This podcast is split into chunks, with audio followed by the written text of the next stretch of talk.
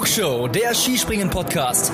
Alle News zum Skispringen der Männer und Frauen, spannende Hintergrundstories und exklusive Interviews. Präsentiert euch das deutsch-österreichische Trio Tobias Ruf, Louis Holuch und Gernot Clement.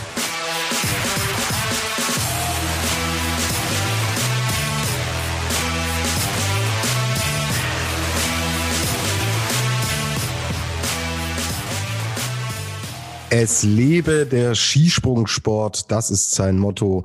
Manchmal ist er fett wie ein Radierer auf der Strada del Sole. Da bin ich her, da kehre ich hin. Heißt es nach zwei Wochen Umzugsstress. Für diesen Mann, he is from Austria. Hier ist der Reinhard Fendrich der Flugshow. Gernot Clement, Servus nach Österreich. Hallo Gernot. Da schmützt das Eis von meiner Söhe, kann ich dir nur sagen. Hallo Tobi, hallo Luis und hallo an alle da draußen. Es freut mich sehr, dass ich wieder zurück bin in unserem Podcast. Genau, nach zwei Wochen Pause. Ich habe es gesagt, Gernot, du bist umgezogen und wohnst jetzt wieder in Österreich. Deswegen diese genau. kleine Hommage an den Reini und natürlich auch an dich, unseren Part from Austria des deutsch-österreichischen Trios. Und Gernot, ich habe noch eine sehr gute Nachricht, denn in der Schwarzwaldklinik bin ich jetzt verbunden mit dem Professor Brinkmann der Flugshow. Skalpellscharf wird er uns den Damenweltcup in Titisee Neustadt sezieren und eine detaillierte Diagnose über Skispringen-Events in Corona-Zeiten abliefern. Hier ist der Klaus-Jürgen Wusso aus Ostwestfalen. Hallo Luis Holuch. Hallihallo Männers. Grüßler aus dem Schwarzwald. Grüßle aus der Schwarzwaldklinik. Und wir sind schon sehr gespannt, Luis, was du uns, du warst nämlich vor Ort beim Weltcup der Damen in äh, Titisee Neustadt, was ja für diese Saison absolut nicht selbstverständlich ist. Aber dazu später mehr. Wir haben ein picket-packes äh, volles Programm heute, sprechen über den Weltcup der Herren in Willingen und dann natürlich über den Weltcup der Damen in Titisee Neustadt, also zwei Weltcups in Deutschland. Gibt entsprechend viel zu erzählen und wird entsprechend Zeit brauchen und Zeit brauchen ist das Stichwort für unseren ersten Themenblock. Bevor uns Luis dann später super Eindrücke schildern wird, müssen wir jetzt aber wirklich über das sprechen, was heute, äh, wir nehmen am Sonntag auf, in Willingen passiert ist. Es hat fast zwei Stunden gedauert, um einen Durchgang über die Bühne zu bekommen. Es war wahnsinnig viel und wechselhafter Wind in Willingen an der Schanze. Am Nachmittag, also bevor das Springen um 16.15 Uhr losgeht, war vorher die Qualifikation angesetzt. Die wurde sogar abgebrochen nach, ich glaube, grob 30 Springern, 27, 28, genau. sowas um den Dreh war's wurde abgebrochen und das hat sich dann im Wettbewerb aber so fortgesetzt. Also 16.15 Uhr ging's los und ich habe auf die Uhr geschaut, um 18.09 Uhr hat Halvor Egner Granerüth seinen nächsten Weltcupsieg mit einem unfassbaren Sprung da unten reingeknallt. Über den sprechen wir später auch noch. Aber lass uns gerne zuerst über das sprechen, was wir da gesehen haben. Kannst du dich an ein ähnlich zähes Skispringen erinnern? Absolut nicht. Ähm, das war ein unglaublich zähes Ringen da oben auf dem Turm. Ich habe dann mal nachgeguckt, Willingen Wetter, es waren minus ein Grad und dann möchte man sich vorstellen, dass man da als Springer oben wirklich minutenlang steht bei Eiseskälte und diesem Wind auch noch dazu. Also wirklich sehr, sehr schwere Bedingungen für alle Beteiligten. Ich glaube, ähm, Mackenzie Boyd Klaus war so der Erste, der viele, viele Minuten da oben stand zum Balken rein, wieder raus. Ähm, man muss bedenken, er hatte diese, diese unbequemen Schuhe, glaube ich, so lange an wie noch nie zuvor. Äh, Martin Koch hat im ORF auch gesagt, ähm, diese Schuhe sind dreimal unbequemer als Skischuhe. Also ähm, da ist es wirklich unglaublich, was die Athleten da heute durchgemacht haben auf dem Turm. Ja, klar. Und dann kommt natürlich hinzu, dass du natürlich merkst, da stimmt was nicht. Weil das ist ja nicht gewöhnlich, dass es so lange dauert. Und wenn man dann natürlich auch weiß, wie viel Wind und wie unregelmäßig der ist, da die Konzentrationsspanne zu halten und immer auf Abruf zu bleiben, puh, ja, stelle ich mir wahnsinnig schwierig vor. Und du hast es erzählt, also teilweise bizarre Bilder, dass Mackenzie Boyd Klaus, glaube ich, viermal, fünfmal hoch, runter vom Backen, hoch, runter. Er saß ja dann auch schon oben und hat, hat nur noch irgendwie gegrinst und hat gedacht so, äh, was geht hier eigentlich ab? Ich fand Bor Pavlovic äh, super lustig. Ich weiß nicht, ob es äh, euch aufgefallen ist, als er dann wieder runter musste zum zweiten Mal, wie er einfach so, boah, wir, man hat ihn quasi reden hören, was soll das hier? Was mache ich eigentlich hier? Ähm, Michi Heiberg wurde mit einer Decke oben eingedeckt, damit er warm bleibt. Also es sind Bilder, die ich ehrlich gesagt selten so gesehen habe. Einen schönen Vergleich. Der Eisenbichler hat dann natürlich, wie er halt ist, wieder unten gesagt so, wurde auch gefragt, ob er sich an sowas erinnern kann. Er hat gesagt, ja, Olympia 2018 in Pyeongchang, das Springen von der Normalschanze, das war auch eine zähe Partie. Und da kann ich mich besonders gut dran erinnern, weil ich da vor Ort war. So. Und es war zwar frisch heute in äh, Willingen, da war es schon kalt, aber damals, Freunde, minus 25 Grad, dazu ein peitschender Wind und um das Ganze für das europäische Zielpublikum entsprechend in die Morgenstunden zu legen, hat dieses Event wirklich in der späten Nacht stattgefunden.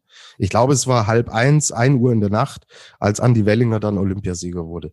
Und ich weiß noch, danach, puh, äh, da hättest, da hättest du mich klein hacken können und in die Cocktailbar bringen können und da wirklich eins zu eins reinlegen können. Also da erinnere ich mich dran, das war eine ähnlich zähe Angelegenheit und ähm, ja, ich fand es trotzdem extrem mühsam. Also ich weiß nicht, ich habe so ein bisschen hin und her geschwankt zwischen, ich habe vollstes Verständnis, dass man dieses Event durchziehen will. Da steckt so wahnsinnig viel Energie und Aufwand darin so einen Weltcup zu veranstalten. Und wenn man dann sagt, ja, hm, wir machen die Quali am Freitag, wir machen das Event am Samstag, dann wird die Quali abgebrochen am Sonntag und dann brechen wir auch das Springen ab. Schwierig, ja. Dann wird aus ähm, der ursprünglich angesetzten Willingen Six Trophy das ist diese Sonderwertung in Willingen, wo im Endeffekt sechs Sprünge extra alle in die Wertung eingehen und der Sieger dieser Sonderwertung dann ein wirklich gutes Preisgeld von 15.000 Euro erhält. Da wäre dann halt ein Willingen 3, also ein Willingen 3 draus geworden. Und dass man sagt, hey, wenn irgendeine kleine Chance besteht, den Wettkampf durchzuziehen, ziehen wir ihn durch.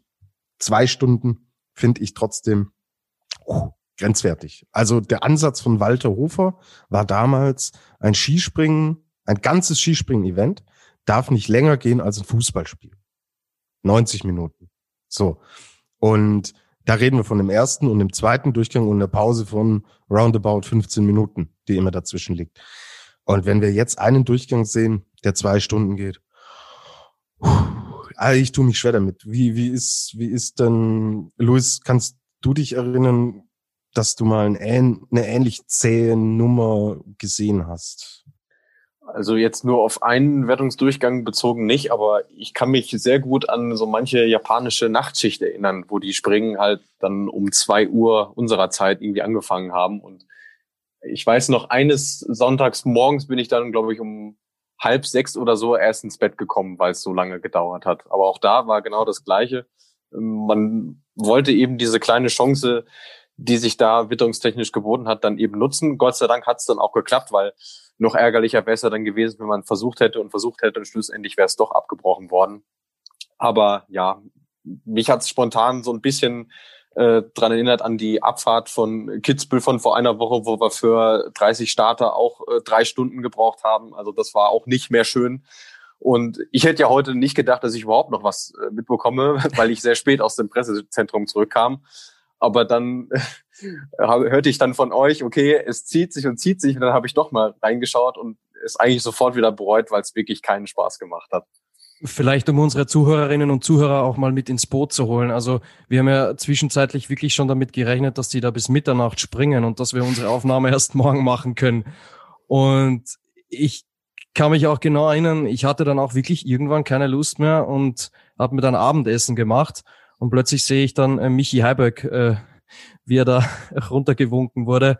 Ähm, also Wahnsinn. Aber was man, was man auch dazu sagen muss, äh, Luis und Tobi, ist, dass das Endergebnis so aussieht, dass drei Leute ganz vorne stehen, mit denen man eigentlich immer rechnen kann, dass sie auf dem Podest landen. Also spricht das auch ein bisschen für die FIS, für die Jury, dass man das dann doch irgendwie ähm, durchgezogen hat, zumindest mit dem ersten Durchgang. Und man muss dazu sagen, es war nicht gefährlich. Wir hatten zwei Springer, da hast du gesehen, ah, da ist ein Wind drin. Die haben es aber ganz sicher und gut abfangen können. Ansonsten ist nichts passiert. Also da auf der anderen Seite Re Respekt wirklich an, äh, an die Jury, dass sie es immer hingekriegt hat, genau dieses Fenster zu finden, in dem es dann sicher war. Und dass es wirklich möglich war, das Ding zu beenden. Darf aber wirklich nur ein Ausnahmefall bleiben, weil so äh, tut man dem Sport keinen Gefallen. Weil das sind ja genau die Themen, über die Luis und ich auch letzte Woche gesprochen haben, als wir prinzipiell mal so erklärt haben, wie auch zum Beispiel Übertragungen im öffentlich-rechtlichen Fernsehen im Bereich Wintersport laufen. Und da ist Skispringen natürlich immer, ja, vor sowas, äh, mit sowas bist du immer konfrontiert. Aber wenn sich's dann so extrem hinzieht, uh, schwierig, ja. Und es stand ja dann im Raum immer ab 17 Uhr kommt ein Sturm und da wird noch alles schlimmer. Und haben wir gedacht, es ist jetzt kurz vor 17 Uhr, die haben 20 Springer unten, wie soll das gehen? Sie haben es hingekriegt. Respekt hätte ich ihnen tatsächlich nicht zugetraut. Ich hoffe auch, dass es auf jeden Fall ein Einzelfall bleibt. Was ich aber schon sagen möchte, was so mein Eindruck war, ist, dass ähm, Borek Sedlak und Sandro Pertile schon einen sehr ruhigen Eindruck gemacht haben, den, den gesamten Wettkampf über. Aber ähm, anhand der Reaktionen der Springer im Auslauf, ich meine, da war ja die häufigste Reaktion ein Kopfschütteln ähm, daran merkt man ja, dass die Springer auch einfach nicht mit den Gegebenheiten äh, nicht zufrieden waren. Und äh, um Michi Heiberg nochmal kurz zu erwähnen, ich glaube, der hat mit 29 äh, Wind-Plus-Punkten heute einen neuen Rekord im Weltcup aufgestellt. Also ich kann mich an kein Springen erinnern, äh, wo ein Adler mehr als 29 Pluspunkte im Wind bekommen hat. Hm, absolut nicht. Äh, die Lea hat uns bei Instagram gefragt, ob wir das Wochenende unfair fanden. Ich würde es splitten, Lea. Ich fand's heute wirklich stellenweise unfair am Sonntag. Du hast Michi Heiberg gerade angesprochen. Direkt nach Michi Heiberg ist Stefan Kraft gesprungen und der hat minus 2,8 Windpunkte bekommen. Heiberg bekommt 29 Windpunkte. Und sorry, das ist nicht fair. Und als Heiberg unten gelandet ist, hat er auch so, hä, krass, bin voll abgestürzt, so mega kurz gesprungen. Dann schaut er auf die Windpunkte. Da hast du ihm schon auch angesehen, so er weiß, was Sache ist. Also meine Meinung, Lea, ist, äh, Freitag, Samstag regulär, also fair, Sonntag unfair. Gernot? Ja, äh, bin ich ganz, ganz deiner Meinung. Es hat am, am Freitag hat's ja super begonnen. Das war ja wirklich eine Aufwindparty in der Qualifikation. Gestern war es teilweise wechselhaft und heute war es wirklich teilweise schon ziemlich, ziemlich unfair. Ähm, also da bin ich, bin ich auf jeden Fall zu 100 Prozent bei dir. Ich kann mich auch an einen Springer erinnern, an den Nico Kütosau. Der war auch heute im Auslauf so stinksauer. Ich habe gedacht, der, der tritt da jetzt wirklich irgendwo dagegen. Aber Luis, ähm, du hast auch gesagt, ähm, in Sachen Canceln des zweiten Durchgangs, das hätte wohl ein wenig früher passieren können, oder? Also ich muss dazu sagen, ich habe die ähm, Übertragung in der ARD verfolgt und da waren sie sich schon frühzeitig sicher, dass, dass es nicht gehen wird. Und ähm, allein anhand der Zeit, wie lange dieser erste Durchgang gedauert hat, hat es mich dann schon überrascht, wie spät die Entscheidung dann tatsächlich kam. Vor allem, ähm, der Tobi hat es ja eben gerade schon schön ausgeführt, der Wetterbericht war ja nun wirklich nicht gut. Also es war absehbar, dass es schwierig werden wird. Und dass sie dann doch ja nicht schon früher einen Gedanken dran verschwendet haben, äh, den zweiten Durchgang abzusagen, hat mich dann schon ein bisschen verwundert. Ja, zumal ja die Qualifikation schon abgebrochen wurde und man wusste, dass das Wetter schlecht wird. Ne? Wäre es vielleicht für alle Beteiligten auch einfacher in der Vorbereitung, in der mentalen Vorbereitung gewesen für die Athleten, wenn man weiß, okay, es ist nur ein Sprung und der muss halt top passen heute. Ich würde sagen, es gibt dennoch sportliche Dinge, über die wir sprechen sollten ich würde den Sonntag da, ja, ganz ehrlich, ich würde ihn nicht so sehr mit reinnehmen in unsere jetzige sportliche Analyse. Klar, ein paar Fragmente können, müssen und werden wir auch davon mit einbauen, aber ihr habt es jetzt gehört in unseren Ausführungen, es war heute einfach ja, so wahnsinnig schwierig und wechselhaft, dass es einfach jetzt nicht fair wäre, zum Beispiel Michi Heiberg hier äh, durch den Kakao zu ziehen, weil er einfach äh, super weit hinten landet. Ihr habt gerade gehört, da sind so viele Faktoren mit reingekommen, die es schwierig machen, den Sonntag da so ein bisschen auch als komplett greifbar ähm, zu nehmen. Aber lass uns das Ergebnis vom Sonntag kurz vorlesen. Halver Egner Granerüth 19,3 Punkte hat er dem zweiten Piotr Jour abgenommen und Markus Eisenbichler ist dann Dritter geworden mit 21,4 Punkten hinter Granerüth. Es war wirklich unfassbar, wie ähm, Halvor Egner Granerüth der Konkurrenz da die, die komplett auf links gezogen hat mit äh, einem sensationellen Sprung auf 149 Meter. Also er ist der Stärkste und wir haben es oft gesagt, er kommt mit jeder Chance, er kommt mit jeden Bedingungen, egal was um ihn herum passiert, es sei denn, es ist für Schanzentournee, kommt er einfach mit allem zurecht, knallt die Dinger runter und liefert einfach ab wie ein Uhrwerk. Sensationell. Er hat auch am Samstag gewonnen. Da war es ein bisschen enger, da haben wir auch zwei Durchgänge gesehen und zwar vor seinem Landsmann Daniel Andre Tande, das waren 8,9 Punkte. Und Kamil Stoch, der ja so ein bisschen auch im Formtief gesteckt hat, hat gezeigt, hey, auch äh, der, der alte Mann, Kamil, er ist übrigens jünger als ich, ich sag's trotzdem, ähm, er darf sich auch mal eine kleine Auszeit gönnen, hat sich zurückgemeldet, 13,3 Punkte lag er dahinter und ist auf einen sehr guten dritten Platz gesprungen. David Kubacki wurde da Fünfter. Also die Polen, die haben schon deutliche Zeichen gesendet. Aber Gernot muss man festhalten, auch das, was ich vorgelesen habe, Halver Egner Granerüth hat dann die Will, äh, Willingen vor, also diese Sonderwertung auch vor Daniel Andre Tande gewonnen. Markus Eisenbichler wurde da Dritter. Ähm, Norwegen gibt den Ton an, gerade bei den Herren. Ja, absolut. Ihr habt ja auch in der letzten Ausgabe schon gesagt, dass Norwegen die Skisprungwelt regiert. Und das besteht halt auch immer noch nach diesem Wochenende. Ähm, ich würde sagen, Halvor Granerüth kann man als Mann des Winters bezeichnen. Er hat ja jetzt äh, mit seinem achten Weltcupsieg schon wirklich 318 Punkte Vorsprung auf Markus Eisenbichler. Und Daniel Andre Tande der jetzt mit den Plätzen zwei und fünf auch gezeigt hat, wozu er im Moment einfach imstande ist. Für mich ist er der Mann der Stunde. Granerüth Mann des Winters, Daniel Andre Tande im Moment der Mann der Stunde. Er hat ja auch in TTC Zakopane und Lachti zuletzt auch schon gezeigt, dass der Trend nach oben geht. Und das hat er jetzt wieder eindrucksvoll bewiesen. Vielleicht ein Rekord noch zu Halvwegner Granerüth, den ich gerne erwähnen möchte, der sicher auch interessant ist für unsere Hörerinnen und Hörer. Er hat jetzt den achten Weltcupsieg insgesamt und alle acht auch in dieser Saison geholt und das ist neuer norwegischer Rekord. Da hat er den guten Roar Löckelsoe abgelöst. Also da, um das nochmal zu unterstreichen, was der Mann im Moment leisten kann. Genau. Und ich pack noch einen drauf und leg gleich die Gesamtwertung hinterher. Da führt er mit 1206 Punkten vor Markus Eisenbichler, 888 Punkte, Kamils doch 725 Punkte.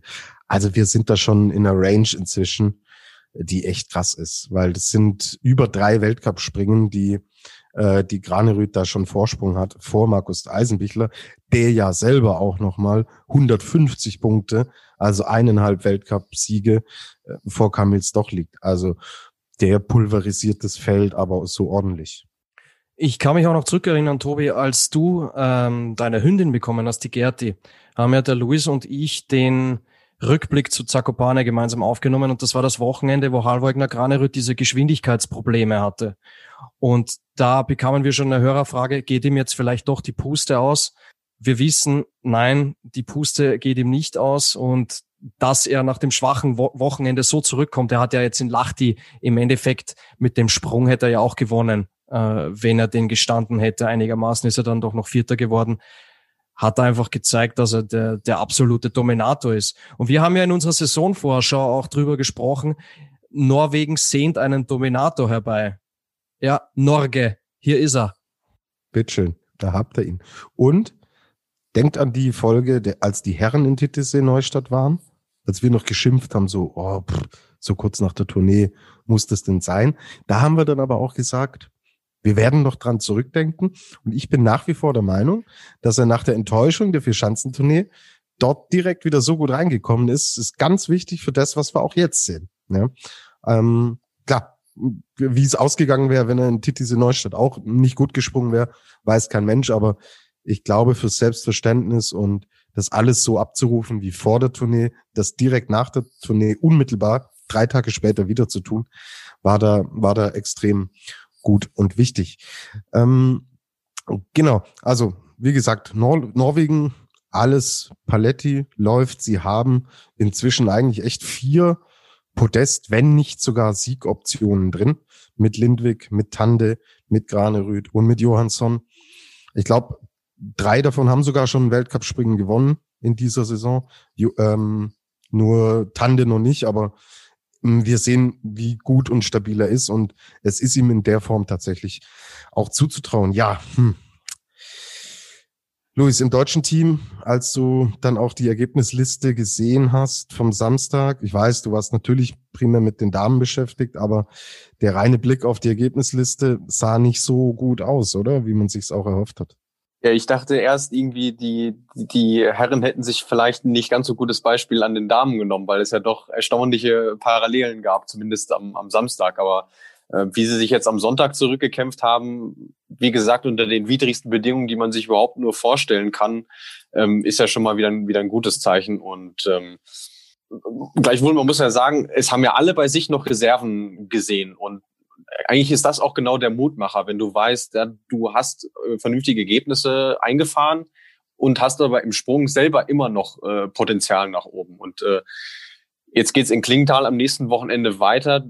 Auch eine Chance, die für Windturbulenzen bekannt ist, aber wenn es da ruhig bleiben sollte, ist das auch eine Chance, die eigentlich sehr gut darstellt, in was für einer Form man sich befindet.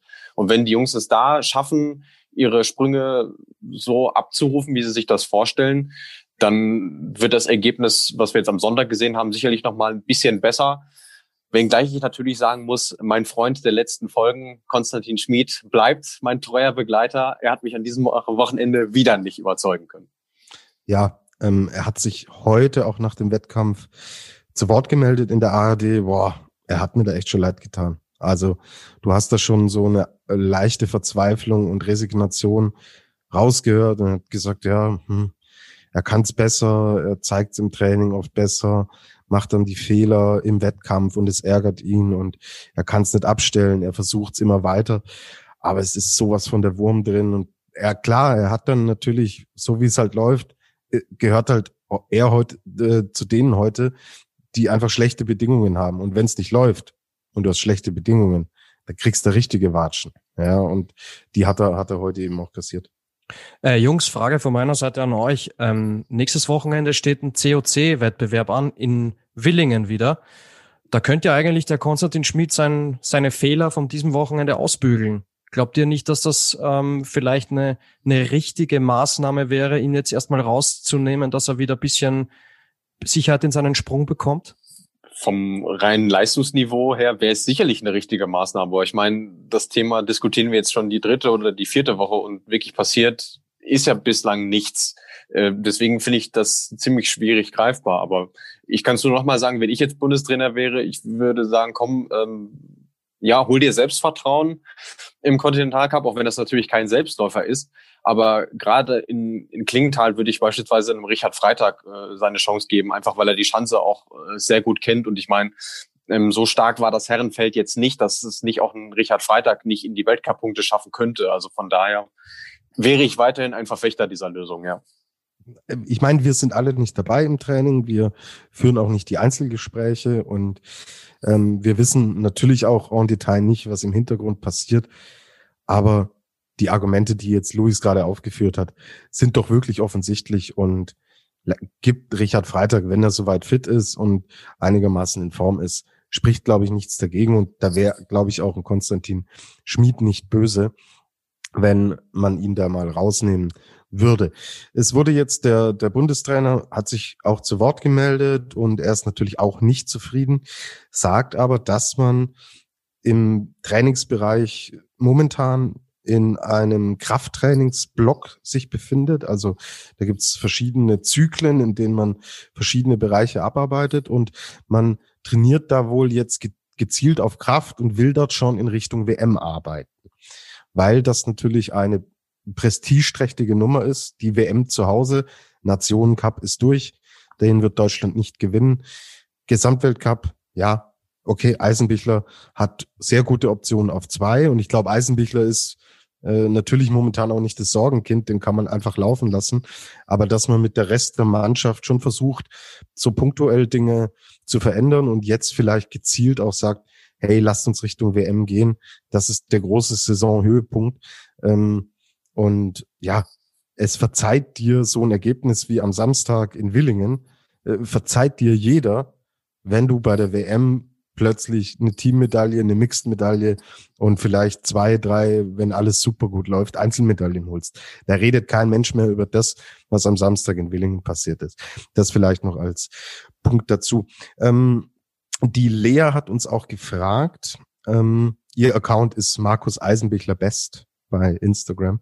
Und jetzt könnt ihr euch denken, über wen sie uns noch was gefragt hat. Sie hat gefragt, warum Eisenbichler am Samstag so weit zurückgefallen ist, obwohl er auf die grüne Linie gesprungen ist. Ähm, da würde ich vielleicht prinzipiell mal vorne ranschicken.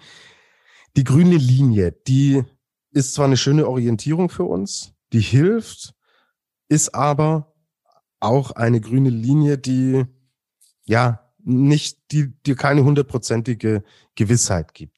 Ähm, sie täuscht manchmal auch, also rein von der optischen Wahrnehmung her, gerade auf so großen Schanzen, wie wir es jetzt in Willingen gesehen haben.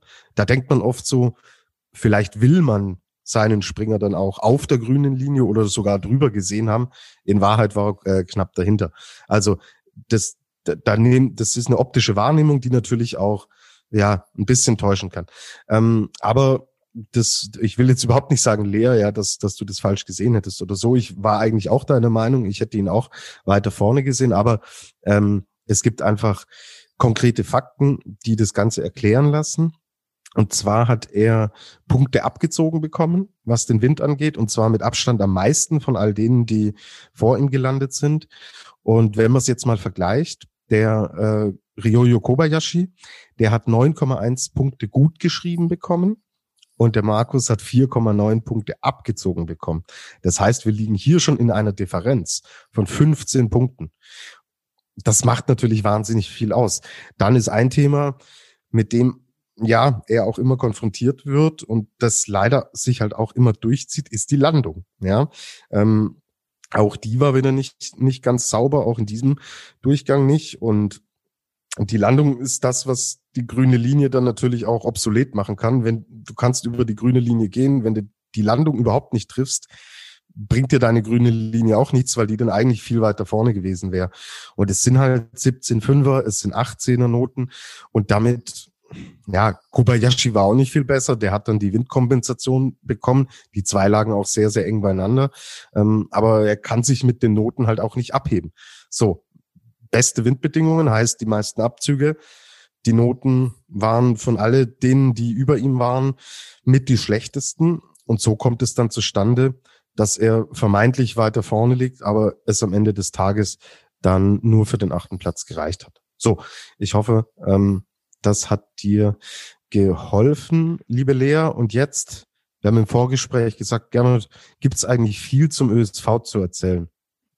Ja, es gibt schon einiges zu erzählen, aber es hat sich jetzt in der Leistung nicht sonderlich, nicht sonderlich viel geändert ähm, zu den vorigen Wochenenden.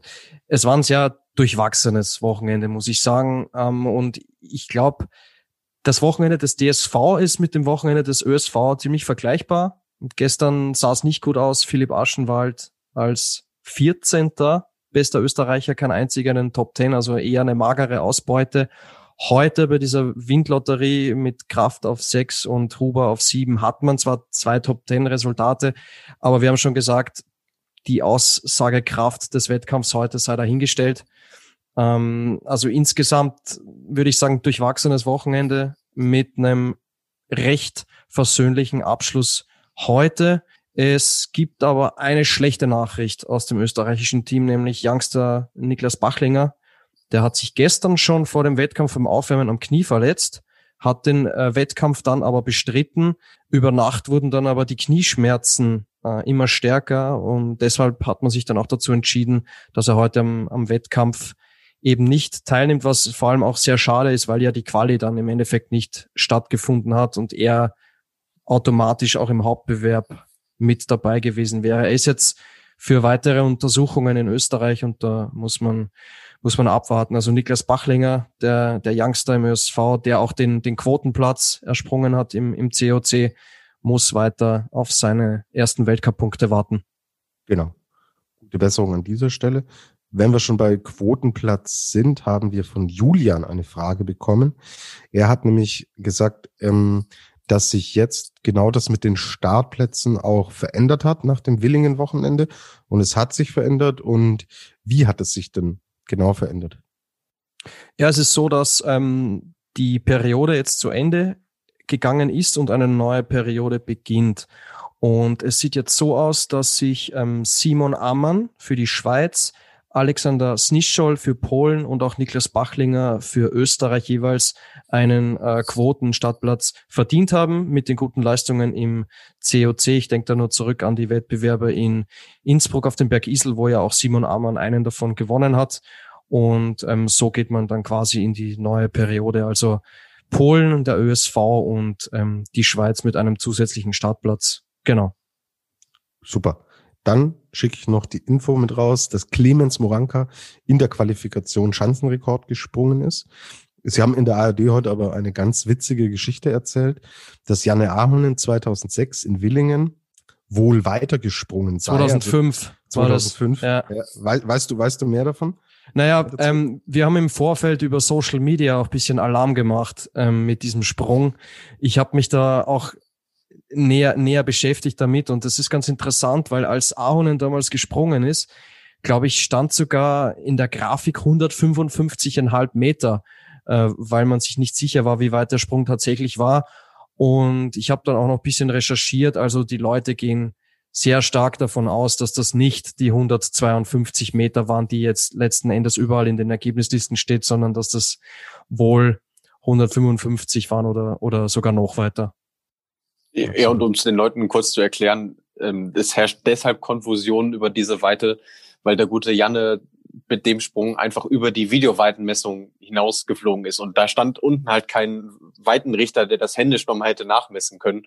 Und deswegen hat man dann einfach gesagt, ja gut, äh, er ist bei 152 Meter gelandet. Äh, erinnerte mich dann so ein bisschen an die Geschichten, die man aus Planica kannte, denn ähm, da gab es eine Zeit lang mal ähm, das ungeschriebene Gesetz, dass Flüge nicht weiter als 191 Meter sein durften. Das war noch vor der Zeit, bevor der Goldi den ersten 200er nicht gestanden hat. Ähm, ja, so eine ähnliche Parallele dazu, da hat man die Sprünge dann auch kürzer gemacht, als sie de facto eigentlich waren. Genau. Wird mich auch dazu veranlassen, ja, dass ich direkt jetzt nach unserer Sendung auch eine Klageschrift nach Hinzenbach einreichen werde, weil ich glaube, dass die 9,5 Meter von Louis Holuch damals, dass die auch nicht regulär sind. Ich glaube, dass auch er ja aus diesem Videosegment rausgesprungen ist. Und das Ding muss nochmal geprüft ja, werden. Das waren Minimum elf Meter. Minimum. Ja, sehe ich ähnlich. Ähm, aber gut, Louis Hinzenbach wird mir später auch noch ganz kurz drüber sprechen. So, bevor wir jetzt endlich gleich zu dir, Louis, und zu den Damen kommen, verleihen wir den prestigeträchtigen Titel, denn hier ist er wieder.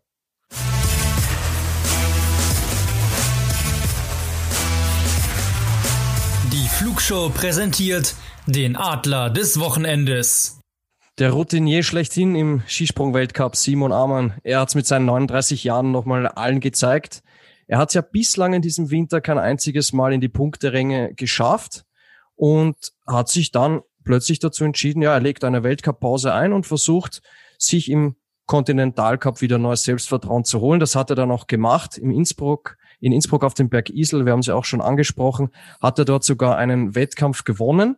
Jetzt ist er in den Weltcup zurückgekehrt in Willingen im Stile eines vierfachen Olympiasiegers, wie man eben als 39-Jähriger so zu, zurückkehrt in den Weltcup und hat eben mit Platz 12 und Platz 9 alle überrascht und deshalb ist er völlig verdient unser Adler der Woche. Herzlichen Glückwunsch, Simon Ammann. Herzlichen Glückwunsch. Und ich denke, der Adler der Woche der Flugshow steht, steht da auf einem ähnlichen Level wie die olympischen Goldmedaillen. Ähm, wir haben eine Frage zu Simon Ammann auch bekommen von ähm, dem Hörer Dade 1896. Und zwar, traut ihr Simon Ammann nach den guten Ergebnissen in, in Willingen noch zu, ähm, dass er in eine bessere Form kommt, also dass er sich stabilisiert jetzt, was den Rest der Saison angeht? Ja, dadurch, dass er sowohl gestern als auch heute konstant gut gesprungen ist, ist es ihm auf jeden Fall zuzutrauen, vor allem mit der Erfahrung, die er mitbringt. Aber was man auch dazu sagen muss, es war sein erster Top-10-Platz heute seit 681 Tagen. Die Statistik habe ich mir von einem polnischen Kollegen geklaut. Das war ein, ein sechster Platz beim Skifliegen in Planica 2019. Also ich glaube, man muss da jetzt schon mal die Kirche im, im Dorf lassen und schauen, wie sich das entwickelt. Aber einem Simon Amann ist das auf jeden Fall zumindest zuzutrauen, ja. Absolut. Also er hat den Österreichern quasi den Top Ten Platz weggeschnappt. Und das, äh, das lieber gerne soll die, soll so, Auftrieb. Meine Aufnahme ist hiermit beendet. Ich, Luis, Tobi, ich, ich wünsche euch noch äh, ganz viel Spaß, aber ähm, so geht das nicht. Ich, ihr könnt hier nicht so mit mir umgehen. Jedes Mal dieses Wegschnappen, Wegschnappen. Jetzt sage ich es eh schon nicht mehr. Ach, ja, manche sagt Dinge. Der, sagt Pause, der Österreicher, Pause. Lass uns in die Pause gehen. Wir wollen jetzt über die Damen sprechen, bitte. Sagt der Österreicher, der einem polnischen Kollegen eine Statistik klaut, um das nochmal festgehalten zu haben. so, ich glaube, wir machen das Herrensegment zu. Gleich spannende Punkte von Hüs aus Titisee Neustadt und oh. gerne, da kann ich dir empfehlen, bleib doch bitte bei uns. Da sind bestimmt interessante Sachen mit dabei. Kurze Pause, bis gleich.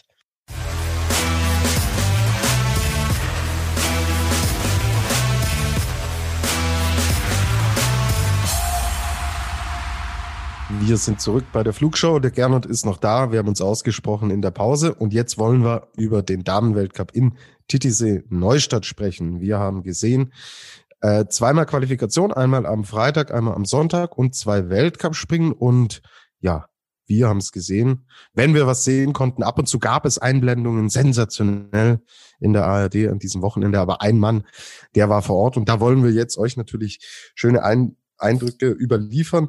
Luis, ähm, es war nach langer, langer Zeit endlich mal wieder für dich auch ein Weltcup vor Ort. Ich bin ja ein bisschen neidisch, weil es tatsächlich abgeht, wenn man die Events, wo man sonst immer vor Ort war, dann nur noch von zu Hause aus begleiten kann. Du hattest jetzt das Glück, da zu sein. Wie kam es denn zustande, dass du überhaupt hin durftest? Das ist ja auch nichts, was selbstverständlich ist in diesen Tagen. Nee, ganz und gar nicht. Und ähm, da gebührt der Dank vor allem erstmal dem Veranstalter, der die Akkreditierungsdeadline relativ spät gesetzt hat. Also normalerweise hat man dann viel längeren Vorlauf als diesmal und ähm, ja, wie es halt so ist, ich habe auf Verdacht mal angefragt, ob denn noch Platz wäre und habe dann auch relativ fix die Zusage bekommen und dann ging es ganz schnell. Also noch bevor ich eigentlich die die Unterkunft hatte, musste ich mich um ganz andere Formalitäten kümmern ähm, sprich äh, Corona-Tests organisieren und ähm, dann gibt's auch von der FIST ein Portal, wo man angeben muss, äh, wo man sich an welchem Tag denn aufgehalten hat. Und obendrein dann noch, ähm, ja, ab Beginn des Wochenendes im Prinzip muss man jeden Tag so einen Gesundheitsfragebogen ähm, beantworten. Also da wird man dann abgefragt äh, nach den typischen Corona-Symptomen ähm, und sobald man da eine Frage mit Ja beantwortet, ähm, kriegt man schon keinen Zutritt mehr zum Stadion. Also es ist alles wirklich sehr penibel, sehr genau gelöst dann. Aber es hat alles wunderbar geklappt und so bin ich jetzt seit Donnerstag hier im schönen Schwarzwald.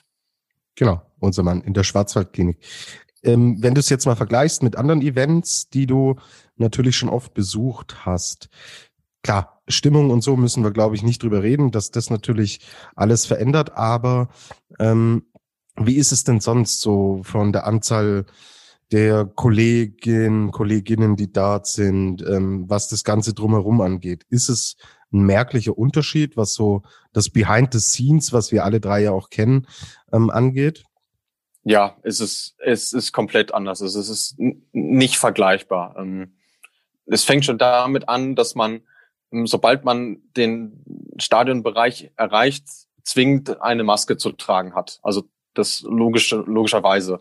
Ähm, dann sind die Kapazitäten im Pressezentrum sehr begrenzt. Also jetzt in dem Fall waren maximal 25 Medienvertreter zugelassen. Spoiler, so viele waren es am Ende nicht. Also es war eine Handvoll schreibende Medien und nochmal eine Handvoll äh, TV-Medien. Äh, dann natürlich, äh, wenn du jetzt nicht an deinem Platz bist, musst du die Maske auch im Pressezentrum tragen. Es sind überall Plexiglasscheiben und vor allem, es gibt keine Selbstbedienung. Also egal, ob du jetzt eine Startliste, eine Ergebnisliste oder auch nur was zu trinken haben möchtest, es wird dir alles angereicht und auch äh, Verpflegung. Also normalerweise äh, ihr kennt das auch, gibt es da so ein kleines Buffet, was so aufgebaut wird mit Stullen, mit Obst, äh, mit Käffchen und so. Aber auch das wird dir dann alles angereicht und das Essen tatsächlich in Plastiktüten verpackt. Also man achtet da schon sehr penibel drauf. Aber ähm, ich hatte den Eindruck, dass das alles sehr gut umgesetzt wurde. Es war auch immer genug Personal da, falls man mal irgendwie eine Frage hatte oder so. Äh, gut, die hat natürlich jetzt schon Vorerfahrungswerte mit dem äh, Männerweltcup, den sie jetzt vor ein paar Wochen gehabt haben. Aber äh, nichtsdestotrotz, das war alles super professionell organisiert und auch wenn es eine sehr skurrile Stimmung war, man kann jetzt nicht sagen, dass man sich gänzlich unwohl gefühlt hat. Also das, das definitiv nicht. Es heißt ja, manche Dinge aus der Corona-Zeit kann man auch für die Zukunft mitnehmen. Und da möchte ich doch an die Veranstalter in Bischofshofen appellieren, dass das mit dem Buffet dort auch reglementiert wird, damit ich noch Wiener Würstel abbekomme und die nicht von Adam Morlisch weggegessen ja, ja, ja. werden. Es, ihr, ihr merkt, es sitzt tief. Ja, es, es lässt, lässt mich einfach nicht mehr los. Ähm, wie nah bist du denn rangekommen an die, an die Athletinnen? Das war das Einzige, was ich jetzt ein bisschen kritisieren würde. Ich hatte den Eindruck, dass das alles sehr sehr durchgetaktet war. Also ihr müsst euch das so vorstellen, ähm, dass die Springerinnen nach ihrem Sprung durch einen Korridor geleitet wurden und dann im Prinzip direkt hin zu dem Shuttle-Service, weil in Neustadt gibt es ja keinen, keinen Lift, mit dem die Springerinnen wieder hochfahren. Das heißt, die sind einmal, ja, ich weiß nicht, 30 Meter quasi geschlendert, bis sie dann schon am äh, Bus waren. Und da sind sie dann auch sofort reingewunken worden. Das ist wie, weiß ich nicht, wenn du am Flughafen durch so eine Schleuse gehst. Und da gab es nicht viele Möglichkeiten. Also du musstest dich den Mädels wirklich aktiv in den Weg stellen, wenn du was von ihnen wolltest. Und selbst dafür war die Zeit sehr gering. Also ich habe jetzt nicht großartig Interviews machen können. Ähm, die einzige Ausnahme waren dann eben die, ähm, die Pressekonferenzen nach den Springen, wobei auch die anders gehalten wurden als sonst. Also wir haben die Springerin dann vor das Leaderboard gestellt, äh, von den Top drei jeweils einzeln und ja, dann zwei Minuten Interview gemacht und das war's dann im Prinzip. Okay, also doch stark verändert, wie ich es tatsächlich auch raushöre. Gelohnt hat sich's aber wahrscheinlich trotzdem. Auch einfach, um mal wieder da zu sein, um ähm, das Ganze natürlich selbst auch mal mitzusehen. Ich finde es auch total spannend, was du jetzt gerade erzählst. Also wirst du denke ich, schon rund um ein positives Fazit dann auch ziehen, oder? Ja, das auf jeden Fall. Also ich meine, für mich war es jetzt schon eine lange Zeit, elf Monate kein Sportevent in dieser Form besucht zu haben. Also das, das kenne ich schon gar nicht mehr. Und äh, ich kann auch nur sagen, das ist ein unfassbares Privileg, was wir hier genießen durften, dass wir, dass wir da sein durften. Also das ist nichts Selbstverständliches in der Zeit, selbst wenn du jetzt diese ganzen äh, Formalitäten äh, erfüllst. Und man muss ja auch dazu sagen, dass ähm, die Gastronomen und die Hotels jetzt quasi extra für uns aufgemacht haben. Also ich sitze jetzt gerade hier im, in Hinterzarten, was nochmal eine Viertelstunde äh, Autofahrt von Neustadt entfernt wurde. Und äh, die Vermieterin von dem Hotel hier, die hat extra ganz spontan nur für die Leute aufgemacht, die hier einquartiert wurden. Also außer mir waren jetzt noch Kollegen vom SWR da und äh, einige Kampfrichter. Ähm, aber ansonsten, wenn ich jetzt morgen weg bin, dann sperren die wieder zu. Und allein das das ist schon wirklich was Besonderes. Und ja, ich glaube, das gehört auch irgendwie dazu, wenn man dann irgendwie ein paar Jahren mal zurückdenkt, wie, wie war das denn zu Corona-Zeiten, ähm, dass man jetzt sowas auch mal erleben durfte. Ähm, ja, es ist sicherlich völlig, völlig außergewöhnlich, aber nichts, was ich jetzt im Nachhinein äh, missen möchte. Ähm, Luis, was ich dich dazu fragen möchte, es war ja die Premiere der Damen, auf so einer großen Schanze zu springen, ne? weil HS, HS 145 gab's ja so zuvor noch nicht. Ähm, was hätte das denn für das Damenskispringen bedeutet, wenn da wirklich auch Fans vor Ort gewesen wären in Sachen Popularität? Ja, das wäre sicherlich nochmal ähm, ein tolles Zeichen gewesen, einfach auch, weil weil die, die Sprünge jetzt mit Ausnahme des Freitags, der wirklich bisschen zäh war, den man eigentlich auch außen vor lassen kann, äh, wirklich toll waren. Also es haben auch alle Leute, die selbst vom Organisationskomitee oder von der Security oder so, ähm, die jetzt mit dem Damenskispringen jetzt noch nicht so viel Bewegungspunkte hatten, die haben auch gesagt, Mensch, das ist ja wirklich toll, man erkennt kaum einen Unterschied. Ja, und gerade deshalb ähm, ist es natürlich schade, dass es jetzt unter den Umständen nicht möglich war, Zuschauer da zu haben. Andererseits muss man dem Veranstalter von TTC Neustadt auch wirklich dankbar sein, dass dieser Weltcup durchgeführt werden konnte, denn eigentlich hätte er ja hier in Hinterzarten stattfinden sollen und das hatte jetzt halt wegen des fehlgeschlagenen Umbaus der Schanze nicht, nicht gepasst. Ähm, von dem her kann man unter dem Wochenende definitiv äh, ein tolles Fazit ziehen Und die Springerinnen haben alle unisono auch gesagt, Mensch, ist wirklich eine tolle Chance, hat richtig Spaß gemacht und sie hoffen, ähm, dass sie bald wieder in TTC Neustadt dann auch zu Gast sein werden. Genau. Da, wie gesagt, auch von unserer Seite ein Lob und ein Dankeschön. Danke dir, Luis, jetzt erstmal für die schönen Einblicke, die du uns gewährt hast. Aber klar, lass uns über das Sportliche sprechen. Und ich glaube, Gernot ist nur deswegen noch bei uns geblieben, weil jetzt gibt's für ihn, ja, für unseren Österreicher natürlich sehr, sehr viel Grund zum Feiern und zum Jubeln. Denn eine Frau schickt sich da wirklich an, das zu tun, was Halvor Egner Granerüth bei den Herren tut. Ja, und zwar ist es Marita Kramer, die in einer bombastischen Form ist und beide Springen in Titisee Neustadt gewonnen hat. Kramer Rüth sind die beiden so zusammen. Ja, ja ey, ei, ei, ei, ei, ei. Ja, bitteschön, so schlecht war er jetzt auch wieder nicht. Da habe ich, da habe ich hier schon Schlechteres gehört. So, lass uns über Marita Kramer sprechen. Gernot, sie ist unfassbar gut drauf. Ja, Wahnsinn. Aber bevor ich ins, ins Schwärme gerate, will ich mich kurz äh, entschuldigen. Ich habe nämlich gesagt HS 145, aber Titis ist HS 142. Also das an der Stelle nochmal klargestellt. Und zu Marita Kramer, ja, es ist unglaublich, weil vor der Saison hätte man eigentlich in Österreich gedacht, Chiara Hölzel wird diejenige sein, die dominiert oder zumindest die Siegspringerin ist im ÖSV-Team. Und Jetzt ist es Marita Kramer, die ihren äh, vierten Weltcupsieg heute gefeiert hat und einfach sowas von cool da runterspringt in, in Titisee Neustadt. Also wirklich, wirklich beeindruckend. Ich kann mich erinnern, es gab auch ähm, vor den Springen in Ramsau gab es einen, einen TV-Beitrag im ORF. Da hat Marita Kramer auch schon gesagt, sie war kurz davor, den Skisprungsport aufzugeben. Umso glücklicher können wir jetzt sein, dass sie, dass sie dabei geblieben ist. Ja, wirklich beeindruckend, was sie da geleistet hat jetzt. Absolut. Und sie hat in der Gesamtwertung dafür, dass es so wenige Weltcups gab, auch echt schon ähm, einen ganz ordentlichen Vorsprung. Ich lese die Gesamtwertung nachher nochmal vor. Aber lass uns vielleicht kurz beim österreichischen Team bleiben. Das sah ja insgesamt wirklich, wirklich gut aus, was da abgeliefert wurde.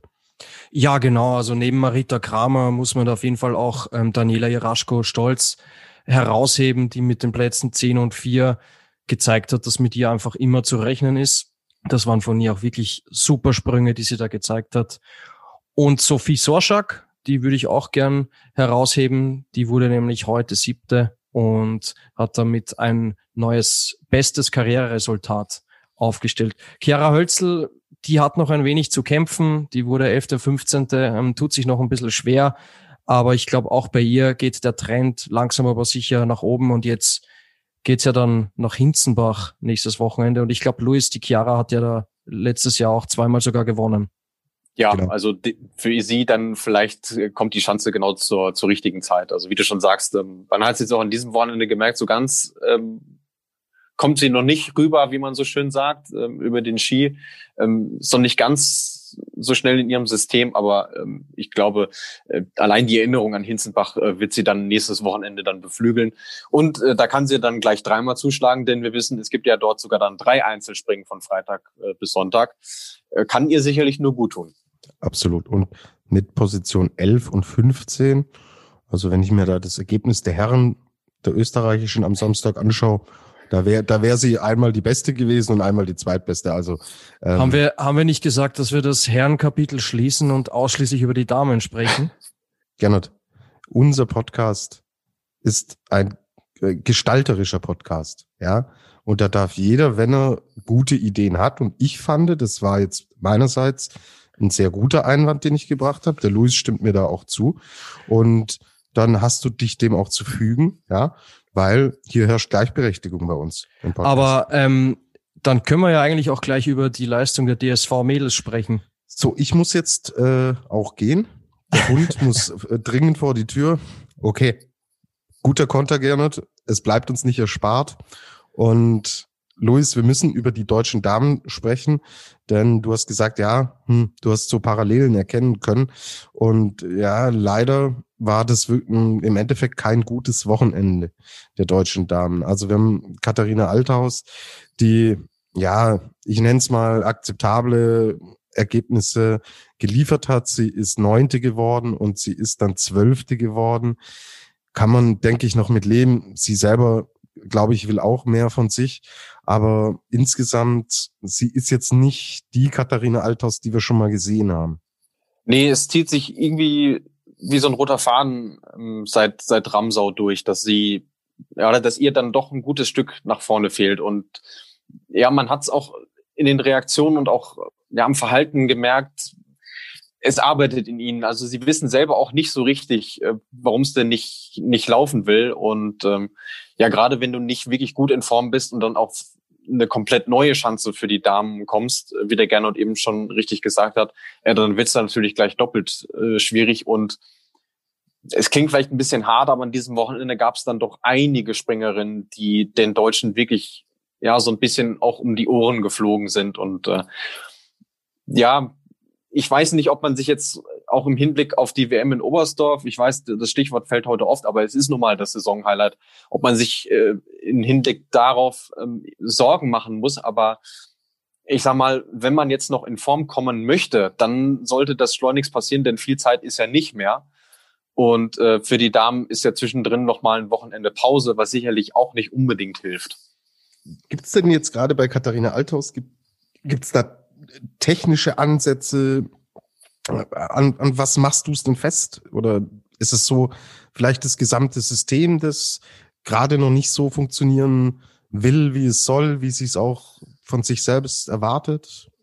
Ja, ich würde sagen, es ist ein Mix. Also einmal, hm, dass, dass, die, dass die Sprünge im Wettkampf nicht so kommen wie, wie im Training. Und dann fängst du natürlich automatisch das Nachdenken an. Vor allem, wenn du dann siehst, ähm, dass es da einige Springerinnen gibt, die wirklich erstaunlich stabil sind. Also Marita Kramer ist ja wirklich nur die Spitze des Eisberges. Wir haben ähm, eine Celia Opset, die ein tolles Wochenende hatte, oder auch eine Ema Klinetz beispielsweise aus Slowenien, Nika Krishna. Du kannst die Liste ja relativ, relativ lange ähm, fortsetzen. Und dann stellst du dir die Frage, Mensch, warum kriege ich das dann nicht hin? Jetzt kam vielleicht noch mal der Faktor dazu, es war der Heimweltcup, da setzt man sich natürlich selber nochmal unter Druck. Und wenn man in die Geschichtsbücher schaut, dann weiß man, na, Heimweltcups und deutsche Damenmannschaft, das war noch nie wirklich so eine Liebesbeziehung. Also da haben sie sich immer schwer getan. Vielleicht sieht jetzt nächstes Wochenende in Hinzenbach auf einer Springerschanze wieder anders aus, sollte den deutschen Damen wieder eher entgegenkommen. Aber ja, man merkt überall eigentlich, dass sie, dass sie auf der Suche sind. Und wenn du einmal das Suchen anfängst, ist es eigentlich kein gutes Zeichen. Absolut. Aber dass Hinzenbach deutschen Skispringern liegt, haben wir ja nicht erst seit deinem äh, Flug auf neuneinhalb Meter gesehen. Luis. Absolut. Ähm, genau. Ich erinnere mich an die ähm, Vorschau, die wir auch gemacht haben, wir beide zusammen, Gernot, hör auf zu lachen, ähm, auf, auf die Damen. Und da hast du eigentlich gesagt, so die Ausgangslage ist, Katharina Althaus und Juliane Seifert die müssen das Team so ein bisschen ziehen und schauen, dass die anderen, die dahinter sind, so ein bisschen mitkommen. Hm. Also wenn ich die Ergebnisse von Juliane Seifert sehe, müsste sie momentan eher gezogen werden. Das, sie ist 28. und 29. geworden. Was stimmt denn da jetzt bei ihr nicht? Ähm, der Jan hat uns bei Twitter auch gefragt, warum springen die Damen hinterher? Ich glaube, da, also die deutschen Damen, da ist so Juliane Seifert vielleicht gerade so ein bisschen leider die, das Personifizierte hinterher springen, weil wir wissen, was sie drauf hat und das ist nicht zufriedenstellend. Ja, vor allem auf einer Schanze, die ihr eigentlich so vom Sprungstil her liegen sollte. Sie ist ja eine Fliegerin und das hat sie, das hat sie auch schon gezeigt, aber mm, ja, sie, sie hat es jetzt im Wettkampf nicht, nicht wirklich äh, umsetzen können. Wobei ich fand, sie ist für ihre Verhältnisse ähm, sogar noch relativ gelassen geblieben. Also sie hat es jetzt nicht so schwer genommen, hat sicherlich auch ein Gefühl dafür, ähm, woran sie jetzt arbeiten muss. Äh, denn das war auch in der Saisonvorbereitung ähm, das Thema äh, Absprungübergang. Einfach ähm, die, die, die Schließung des Systems, wie man das so schön nennt. Und ähm, wenn man dann ihre Sprünge mal auch mit der Konkurrenz vergleicht, ja, da ist nach dem Absprung noch so ein, so ein leichtes Zögern drin. Also da ist nicht volles Selbstvertrauen drin. Und das hättest du gerade jetzt auf der Hochfestschanze ähm, wirklich gebraucht, weil das hat ähm, den, den vorderen Teil des Feldes ähm, von den hinteren äh, grundlegend unterschieden. Also du hast im hinteren Teil gemerkt, es gibt da noch die ein oder andere, die noch nicht mit voller Überzeugung oben rausspringt. Und dann hast du halt eben auf der anderen Seite eine Marita Kramer, die auch nach einem Sturz am Freitag ähm, sich nichts draus macht und einfach ihren Stiefel weiterspringt. Und ja, da hinzukommen ist nicht einfach, aber wie der Gernot auch schon gesagt hat, äh, Marita Kramer war vor nicht ganz zwei Jahren kurz davor mit dem Sport aufzuhören. Also man sieht auch, dass es wieder schnell gehen kann. Nur dass im Laufe einer Saison, die ohnehin schon schwierig ist, hinzubekommen, das äh, halte ich für extrem schwierig, wenn nicht sogar unmöglich. Uh, Luis, eine Frage, die ich noch hätte. Ähm, Vogt war ja lange verletzt und die ist jetzt wieder zurückgekehrt in den Weltcup, hatte aber, glaube ich, zuletzt wieder Knieprobleme und war deshalb jetzt in Titise Neustadt nicht mit dabei. Ähm, ich nehme die Karina Vogt war als, als sehr äh, sympathisches Mädel, auch als Frohnatur. Ähm, ist, wenn Karina Vogt mit dabei ist im Team, ist sie jemand, die auch so eine gewisse gute Gruppendynamik erzeugen kann? Vielleicht ein, ein Charakter, der auch jetzt an dem Wochenende gefehlt hat im DSV-Team? Ähm, sie war sogar dabei. Also es stand bis Samstagnachmittag noch gar nicht fest, ob sie nicht am heutigen Sonntag vielleicht noch mal eingreift. Also okay. an ihrem, also an ihrer Abwesenheit hat sicherlich nicht gelegen, aber da ist man dann einfach auf Nummer sicher gegangen, weil ja, sie hatte jetzt nach Jubno wieder diese Kniereizung. Da hat man gesagt, um Gottes Willen bloß kein Risiko eingehen. Die WM bleibt weiterhin das Ziel. Und dann muss man eben mal zähneknirschend auf einen Heimweltcup verzichten. Absolut. Dann schauen wir noch, wer so in die Punkte gesprungen ist. Gibt's leider auch nicht so viel zu erzählen und leider sind es auch nicht viele Weltcup-Punkte geworden. Also Anna Rupprecht haben wir am Samstag dann auf dem 25. Platz und Agnes Reisch am Sonntag auf dem 29. Platz. Bei Anna Rupprecht gab es, glaube ich, eine kurze Schrecksekunde, Louis, ähm, dass, dass es da mit dem Wind, boah, kurz kritisch wurde, oder? Ja, und das war eigentlich erstaunlich, weil sowohl der Samstag als auch der, der Sonntag, von dem wir jetzt sprechen, verhältnismäßig ruhig war. Ähm, aber bei ihr war es dann so, sie ist ähm, oben rausgesprungen, hatte das System eigentlich schon, schon beisammen und plötzlich, ähm, ja, musste sie quasi eine Notlandung ähm, einleiten. Aber ja, war der Schreck erstmal in, in, in die Glieder gefahren, aber man hat dann auch gesehen, ähm, sie ist erfahren genug, sie weiß, wie sie damit umzugehen hat und hat das sehr, sehr routiniert gelöst. Also wenn es jetzt eine jüngere Springerin gewesen wäre, äh, wäre das vielleicht ein größeres äh, Problem gewesen. Aber gut, das hätte heute in Willingen beispielsweise auch passieren können. Ähm, und ja, wir sind dann einfach froh, äh, dass es äh, gut überstanden hat und sie ist auch eine, die das immer mit Humor nimmt, eigentlich auch so genauso wie wie Carina Vogt. Also wenn Gernot eben das Stichwort äh, Frohnatur hat fallen lassen, dann ist das Anna Ruprecht definitiv auch. Und äh, ja, das wird jetzt äh, nachhaltig irgendwie, äh, wird das keine großen Spuren bei ihr hinterlassen. Ja, vielen lieben Dank, Luis, zu der ausführlichen Analyse der deutschen Damen in Titisee Neustadt. Und auch bei den Damen müssen wir über Norwegen sprechen. Diese Nation ist bei den Herren und bei den Damen einfach on top. Und auch hier haben wir wirklich sehr, sehr starke Ergebnisse gesehen. Letzte Woche war Irin Maria Quandal bei uns im Fokus. Diese Woche sprechen wir gezielt über eine andere, und zwar Silje Opset. Ihr habt sie gerade auch schon erwähnt, die einmal Zweite wurde und dann am Sonntag Dritte wurde. Super starkes Wochenende von ihr und insgesamt, Louis, sehr, sehr starkes Mannschaftsergebnis der norwegischen Damen. Ja, absolut. Und äh, hat auch meine These von, ich weiß jetzt nicht, war es letzte oder vorletzte Woche, ähm, so ein bisschen äh, bestätigt, dass ähm, vor allem, wenn man jetzt nochmal auf das Teamspringen zu sprechen kommt, dass Norwegen definitiv die Nation ist, die es zu schlagen gilt. Also sie haben eine ungeheure mannschaftliche Kompaktheit, im Grunde genommen auch wie, wie ihre männlichen Kollegen, um dann noch ein letztes Mal die Parallele zu ziehen. Auch die haben jetzt vier Springerinnen, die Minimum aufs Podest, wenn nicht sogar auf den Sieg springen können. Ja, und Celia Opset, wahnsinnig sympathische, tolle Athletin, die auch sehr spät erst zum, zum Skispringen äh, gekommen ist, also im späten Teenageralter kann man, kann man tatsächlich sagen. Und die hat einfach nur vor Freude gesprüht. Also du hast ihr vom ersten Sprung an gemerkt, wie viel Spaß sie auf dieser großen Schanze hat und wie sie da ihre Qualitäten ausspielen konnte. Und es hat einfach nur riesig äh, Spaß gemacht äh, zum Zuschauen. Und der Gernot ist ja am Sonntag sogar so weit gegangen, ähm, sie als Siegerin zu tippen. Ist nicht ganz aufgegangen. Es hat äh, eine gute Landung quasi gefehlt. Ähm, aber auch das ist nur eine Frage der Zeit.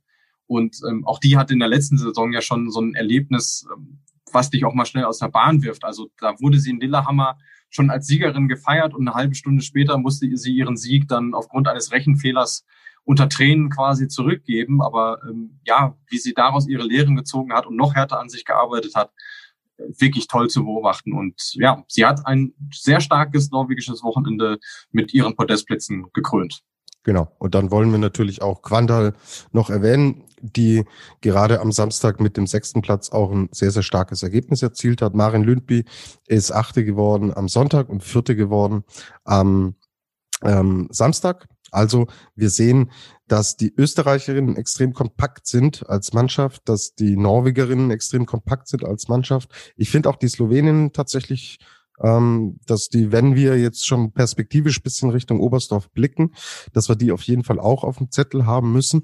Und Stand jetzt ist leider so aussieht, dass wenn Edelmetall im, äh, in Oberstdorf vergeben wird, dass die Deutschen, dass es da schwierig ausschaut. Also ähm, ja, ihr, ihr nickt und bestätigt beide. Deswegen ähm, werden wir schauen, was da sonst noch passiert. Bevor wir jetzt noch kurz ähm, die anderen Nationen so ein bisschen unter Top und Flop abarbeiten, Luis, äh, Gernot, willst du jetzt vielleicht nachträglich noch deinen Tipp ändern für den Sonntag? Das machst du ja ab und an. Ah, er stichelt schon wieder, der Herr Moderator. Aber der Luis, der Luis hat's ja, hat's ja auch richtig gesagt. Also wenn Silja Opset im ersten Durchgang heute einen Telemark macht, dann hätte sie auf jeden Fall die Chance gehabt zu gewinnen. Okay. Dann ich verbuche das mal als Tipperfolg auf deiner Habenseite, Gernot, weil da kann ich natürlich auch Liedchen von singen. Also Kubacki, Skiflugweltmeister, Eisenbichler für Schanzturniersieger. Ich habe mich da nicht mit Ruhm bekleckert und das ist jetzt auch eine Einladung für dich, Gernot. Darfst da gerne zurücksticheln. Ich biete da entsprechend Angriffsfläche. Luis, wer hat dich denn positiv noch überrascht, abseits der drei Teams, über die wir jetzt schon gesprochen haben? Ja, gute Frage. Also mh, mm, gut, weil wir sie im Podcast äh, schon als Gäste begrüßen durften, äh, hört da gerne noch mal rein. Ähm, müssen wir natürlich auch die beiden Malsina-Schwestern äh, positiv erwähnen, weil ähm, vor allem vor der Jessica muss ich wirklich meinen Hut ziehen. Die hatte ähm, bis sie jetzt hier nach Neustadt gekommen ist, äh, noch keine persönliche Bestweite über 100 Meter. Und dann auf so eine Riesenschanze zu gehen und ja, sich einfach nichts draus zu machen und einfach äh, sein Ding zu machen, äh, wirklich toll. Äh, Platz 18 und Platz 20, also auch zum ersten Mal in die äh, Preisgeldränge, so nenne ich sie mal, äh, gesprungen. Wirklich toll und auch die Lara hat wieder einen äh, soliden Job gemacht. Ähm, dann hat man noch bei den kleineren Nationen zumindest äh, bei den Tschechinnen ein Lebenszeichen, die tatsächlich mal Weltcup-Punkte geholt haben mit Carolina Indratschkova am am Samstag, ähm, wo es ja bei den Herren auch nicht so rosig ausschaut. Aber ansonsten muss man sagen, haben sich die Überraschungen relativ in Grenzen gehalten. Also auch, dass Irina Avakumova beispielsweise beste Russin ist, hm, das konnte man vorher schon, schon erahnen, einfach auch aufgrund ihrer Erfahrung und mit Platz 12 und Platz 11 nur knapp ähm, an den Top 10 vorbei. Ähm, ja, sprich, spiegelt eigentlich genau das wieder, was ich gerade sagte. Also wirklich große Überraschungen hat es nicht gegeben. Es hätte aber auch nicht so wirklich gepasst, wenn man mal ehrlich ist. Mhm. Und gibt's auch Enttäuschungen, von denen du dir mehr erhofft, erwartet hättest? Also jetzt bezogen auf Nationen nicht, weil auch da hat es keine negativen Überraschungen gegeben. Also es waren schon so einige Springerinnen dabei, wo ich mir im Vorfeld relativ sicher war, dass ja, dass für die diese Chance vielleicht noch ein bisschen, bisschen früh kommt. Und das hat man dann auch weitentechnisch gesehen. Aber um das auch mal äh, den Spöttern so ein bisschen wegzunehmen, ähm, man hat auch dieses Wochenende wieder gesehen, dass die Damen diese großen Chancen absolut beherrschen, dass es keinen Grund gibt, äh, sie nicht drauf zu lassen. Und ähm, der Freitag war extrem schwierig mit dem zehn ersten Trainingsdurchgang und dem zweiten, der dann abgebrochen wurde und die Quali, die ganz abgesagt wurde. Aber du hast mit jedem Sprung bei jeder Springerin auch eine Weiterentwicklung gemerkt. Und äh, das spiegelt eigentlich genau das wieder, was wir auch in den letzten Wochen immer wieder versucht haben herauszuarbeiten, dass die da mittlerweile so ein Leistungsniveau haben, dass solche Wettkämpfe wie hier in Neustadt absolut äh, gerechtfertigt. Und es haben alle unisono gesagt, ja, wir wollen jetzt dran arbeiten, dass es halt zukünftig auch mehr wird. Und ähm, zumindest für das Damen-Skispringen an sich kam dieses Wochenende sicherlich genau zur rechten Zeit, vor allem wenn man jetzt bedenkt, ähm, wir haben jetzt bis zur WM in Oberstdorf erstmal keine Großschanzenspringen mehr und dann erst die Weltpremiere. Ähm, ja, war, war ein gutes Zeichen. Absolut. Gutes Zeichen, gutes Wochenende, tolle Eindrücke auch von dir. Ganz kurz, ich habe es noch versprochen, der Zwischenstand in der Gesamtwertung. Gernot spitzt deine Ohren. Marita Kramer auf Platz eins mit 360 Punkten. Sarah Takanashi, die auch ein gutes Wochenende gesprungen ist, aus Japan mit 226 Punkten, ist zweite. Und Nika Krishna aus Slowenien ist mit 191 Punkten dritte. Katharina Althaus ist beste Deutsche als neunte mit 113 Punkten. Ja, dann würde ich sagen, wir haben das, was passiert ist. Es ist viel passiert. Es waren viele Springen. Es gab viele Geschichten außenrum. Ich glaube, wir haben jetzt soweit dann alles durchseziert. Dann lese ich euch ganz kurz vor, wie das Programm jetzt ausschaut. Und zwar, wir haben schon gesagt, die Herren sind in Klingenthal. 17.30 Uhr am Freitag ist die Qualifikation.